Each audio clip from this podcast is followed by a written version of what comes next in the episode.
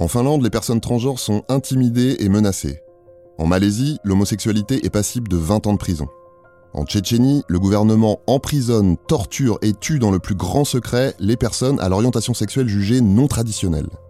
Ces situations font froid dans le dos et pourtant, ce ne sont que quelques exemples parmi tant d'autres. Dans de trop nombreux endroits de la planète, les droits des personnes LGBTI sont bafoués. Elles sont privées de liberté, menacées ou même exécutées pour leur orientation sexuelle ou leur identité de genre. Lesbiennes, gays, bisexuels, transgenres et intersexes, voilà ce que signifie l'expression LGBTI. Des termes dont vous avez certainement déjà entendu parler mais dont les définitions ne sont pas forcément très claires pour tout le monde, alors voilà une petite explication. L'expression LGBTI comprend l'orientation sexuelle et affective d'une personne, mais comprend aussi l'identité de genre et les caractéristiques biologiques. On parle de sexe en référence à des caractéristiques biologiques. L'identité de genre, elle, renvoie à la manière dont la personne perçoit son genre. Du coup, une personne transgenre se définit pas par son sexe biologique, mais par la manière dont elle se perçoit. Elle a donc une expression du genre différente de celui qui lui a été assigné à sa naissance. Enfin, une personne intersexe, d'après la définition des Nations Unies, est née avec des caractéristiques sexuelles qui ne correspondent pas aux définitions typiques de mâle et femelle. Toutes ces personnes qu'on regroupe sous l'acronyme LGBTI sont perçues comme différentes. Que ce soit pour des raisons de sexe, d'attirance sexuelle ou affective, d'identité ou même d'expression. Elles sont souvent incomprises, rejetées, subissent partout de fortes discriminations, et c'est pas peu dire. Car oui, en 2018, l'homosexualité est encore illégale dans plus de 70 pays. Comme si ça suffisait pas, on a des raisons de penser que dans 8 d'entre eux, les personnes homosexuelles peuvent être condamnées à mort, comme en Arabie Saoudite, au Yémen ou encore en Somalie. Mais ça n'est que la partie émergée de l'iceberg. Les personnes LGBTI dans certaines parties du monde subissent des actes d'une extrême violence. Ces personnes sont torturées ou même violées sous prétexte de les guérir de cette soi-disant maladie. Il arrive aussi que des opérations chirurgicales soient pratiquées sur des enfants intersexes pour que leur corps corresponde aux stéréotypes masculins ou féminins. Ces opérations sont pratiquées sans que ces enfants soient en âge d'y consentir. Sakris Koupila ne s'est jamais perçu comme une femme. Pourtant, les papiers d'identité de cet étudiant en médecine disent qu'il est de sexe féminin. Dès l'adolescence, Sakris se rend compte que le sexe qui lui a été assigné à sa naissance n'exprime pas qui il est vraiment. Il se choisit alors un nouveau prénom, masculin.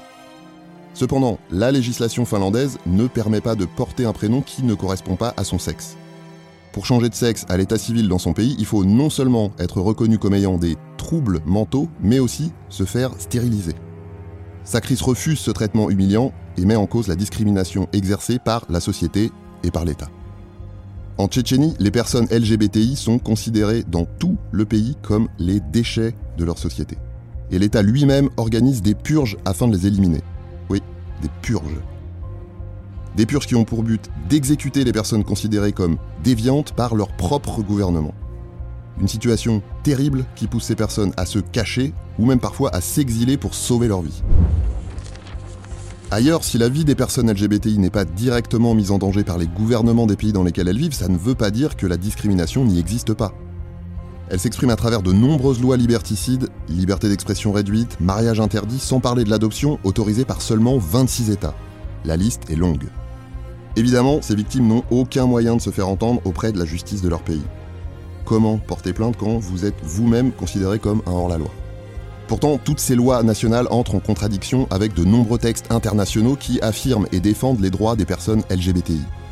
Commençons peut-être par le plus évident, la Déclaration universelle des droits de l'homme, qui en 1948 affirmait que tous les êtres humains naissent libres et égaux en dignité et en droit. Plus d'un demi-siècle plus tard, en 2007, les principes de Jogjakarta sont adoptés. Ils ont pour objectif de rappeler que les personnes LGBTI ont les mêmes droits que tout le monde et aussi d'interdire toute forme de discrimination à leur encontre. En 2011, le Conseil des droits de l'homme des Nations Unies adopte la première résolution qui alarme sur la question des violations des droits humains liées à l'identité de genre ou à l'orientation sexuelle. Alors les choses bougent au niveau international, c'est bien, mais c'est maintenant au niveau national que tout se joue. Soyons clairs, les personnes LGBTI, elles n'ont pas besoin de droits particuliers, elles ont juste besoin des mêmes droits que tout le monde. Pourtant, des traitements discriminatoires les empêchent d'en bénéficier. Les gouvernements doivent donc prendre leurs responsabilités afin de faire reculer la discrimination à l'encontre des populations les plus exposées. en prenant par exemple des mesures fortes qui garantissent les libertés des personnes LGBTI et sanctionnent les discriminations à leur encontre. Comme en France en 2013 avec l'adoption d'une loi autorisant le mariage aux couples du même sexe, ou encore en Grèce en 2017 où on a voté une loi qui établit expressément que les personnes transgenres peuvent changer d'état civil sans que des interventions ou des examens médicaux ne soient nécessaires. Mais considérer sa voisine ou son voisin comme son égal, ça se règle pas seulement à coup de loi. Tout le monde peut agir au quotidien pour que les discriminations envers les populations LGBTI reculent, que ce soit en refusant les discours de haine sur les réseaux sociaux, en participant aux marches des fiertés, ou encore en restant informé et en en parlant avec son entourage. Car comme le disait Émile Zola, au cours des siècles, l'histoire des peuples n'est qu'une leçon de mutuelle tolérance.